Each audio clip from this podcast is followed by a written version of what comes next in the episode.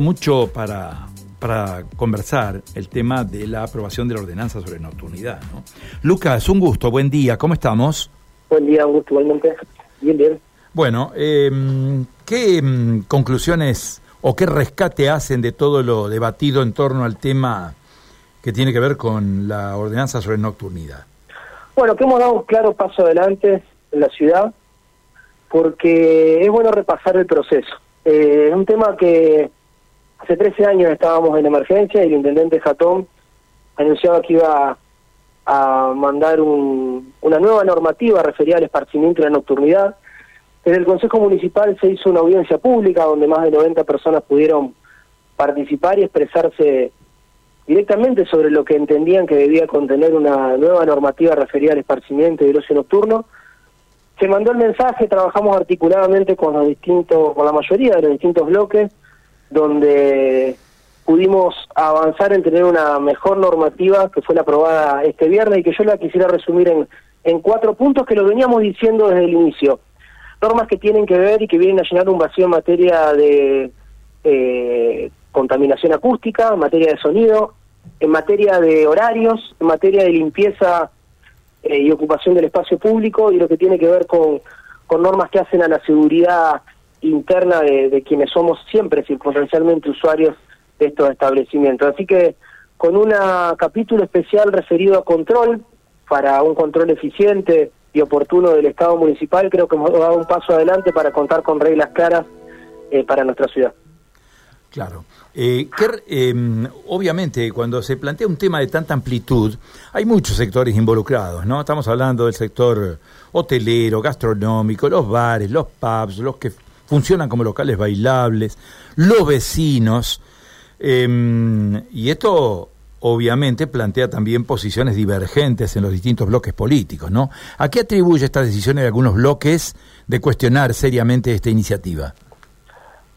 Bueno, desconozco si el término técnico sería cuestionar seriamente. La verdad que nosotros nos enteramos de algunos cuestionamientos ya votados cuando había sucedido la abstención. A mí, para ponerlo un poco más, más corto, es llamativo que quienes estuvieron al frente de la Secretaría General y Secretaría de Gobierno del municipio, incluso con, normativa hoy vigente que no, que no se ha puesto en práctica, eh, se abstengan de un tema tan importante. Yo entiendo de que, de que es difícil equilibrar normas que hacen, por ejemplo, a, a la ocupación del espacio público. Hoy en Santa Fe eh, estamos todos de acuerdo y lo decíamos mediante el proceso de que a las 11 de la noche no podemos cerrar el espacio público, pero tampoco a las 5 de la mañana.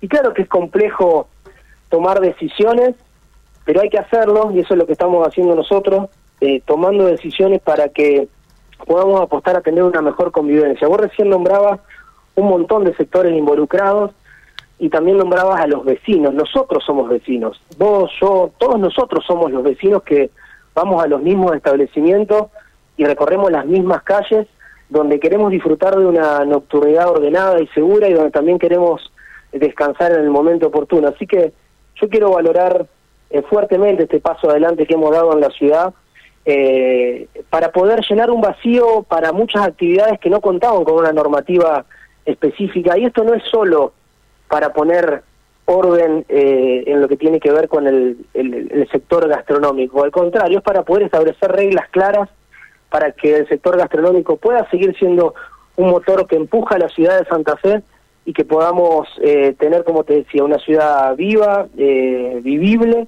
pero que también permita eh, el descanso en el momento oportuno de los distintos vecinos.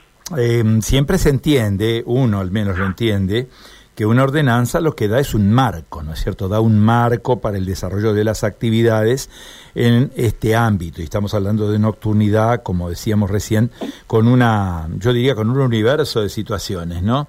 ¿Qué se dice en la ordenanza respecto del tema de las discotecas de la Ruta Nacional 168? Bueno, en particular de la ordenanza, vamos, a encontrar un capítulo al final donde se establecen las obras que debieran hacerse y se tienen que terminar para poder contar con una zona accesible eh, y segura. También lo que tiene que ver con los corredores y los senderos seguros para que los jóvenes y los que querramos disfrutar de ese sector eh, lo podamos eh, hacer con tranquilidad.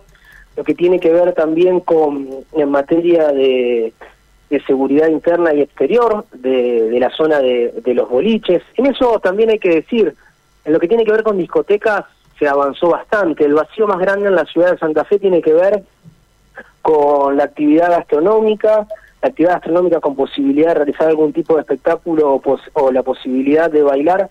Y en eso déjame también resaltar el trabajo que se hizo en materia de sonido. Sabes que a partir de ahora eh, los locales que se habiliten y los locales habilitados van a tener que avanzar con un informe de impacto acústico para poder articular esto que muchas veces se dice, que muchos vecinos reclaman, muchas veces con razón, eh, pero que hoy van a poder contar con un, con un informe, como lo han pedido varias de las vecinales, de impacto eh, acústico a la hora de, de habilitarse un local. Después vamos a poder contar con un, sonero, un monitoreo sonoro permanente para que podamos tener en distintos puntos de la ciudad cuáles son los niveles de emisión y lógicamente con un control efectivo eh, del municipio. En la 168, como me preguntaba recién, pero en el resto de la ciudad donde hay muchísimos locales eh, dedicados a la gastronomía, al ocio y a la nocturnidad. Claro, eh, hay un ítem que hace referencia al tema de la seguridad alimentaria, a la carta, a los menús o menúes accesibles, y bueno, y mm, mucha gente nos ha planteado en alguna oportunidad una inquietud. En Santa Fe hay muchos restaurantes buenos, hay muchos comedores en los cuales se brinda un servicio importantísimo, pero nos comentaban hace no mucho tiempo que, por ejemplo, una persona que tiene discapacidad visual, un ciego, no tiene disponible cartas en braille para poder elegir menú, se tiene que manejar de una manera un poquito más directa con, con quien es responsable del local de comidas, ¿no? ¿Hay alguna hay algún ítem referido a cartas para personas con discapacidad visual, ciegos concretamente? Sí, lo hemos trabajado y lo profundizamos en la, cuando vino, cuando el intendente mandó el, mensaje con la comisión asesora en materia de discapacidad. En el caso particular, yo había presentado un proyecto en esta en esta materia y se ha incorporado como un ítem a la ordenanza de nocturnidad y tiene que ver con garantizar la accesibilidad. No siempre, y lo hemos hablado mucho con, con las partes, tiene que ver con el sistema braille, sino con el sistema y el código QR que todos utilizan, y en particular tiene que ver con a dónde redirecciona ese código QR. Si ese código QR redirecciona, como muchas veces lo vemos cuando, cuando utilizamos las cartas, a una foto y la condición del, del sistema no es accesible, hace que sea imposible para la persona eh, con discapacidad visual eh, que le pueda leer el, su propio teléfono y poder convertirlo en audio a, a ese menú. Así que se ha incluido esto, se viene trabajando desde la Comisión Asesora, desde la Dirección de Discapacidad del municipio con la Asociación Hotelera Gastronómica, para que cada vez más cartas y cada vez más señalética tenga las condiciones adecuadas de, accesibilidad para garantizar eh, que todas las personas podamos disfrutar el ocio y la nocturnidad en la ciudad de Santa Fe. Bien, eh, lo que me queda es lo último, eh, Lucas, hay muchos temas. La verdad es que es una ordenanza que tiene tanto contenido que, que ameritaría una charla prolongada o, un debate prolongado. Pero, eh, a ver, el Estado municipal en su conjunto, es decir, estamos hablando de consejo que regula las actividades a través de la ordenanza, como el Ejecutivo que tiene que establecer los controles, está en posesión de un operativo o de operativos de control que permitan llevar adelante un auditar esto permanentemente, revisarlo. Este, el ejecutivo municipal está en condiciones de, llevar adelante un control, yo diría, estricto de todo esto que establece la ordenanza. Bueno, viene trabajando fuertemente en ese sentido y ahora nosotros hemos establecido parámetros que va a tener que, incorporar el mismo municipio. Mucho se ha hablado de la falta o no de control, y yo creo que hay que avanzar en un control mucho más inteligente por parte del Estado y eficiente, y en ese sentido, una de las cosas que va a tener que determinar el Departamento Ejecutivo es una única autoridad de aplicación eh, integral eh, de todo lo que hace a, materia de, nocturnidad, ya no solo el que controla, para ponerlo en un ejemplo, el expendio de bebida alcohólica, otra repartición que por ahí controla lo que tiene que ver con el uso del espacio público y otra repartición que controla en materia de sonido. Y en ese sentido, yo estoy seguro de que vamos a poder avanzar con reglas claras para poder contar con un mejor órgano de control. Y por otro lado, donde se puedan resolver los problemas, eh, porque esto es un tema de convivencia, uno lo decía, da para mucho diálogo, debate, podríamos estar horas discutiendo o dialogando, básicamente porque habla de nuestra convivencia.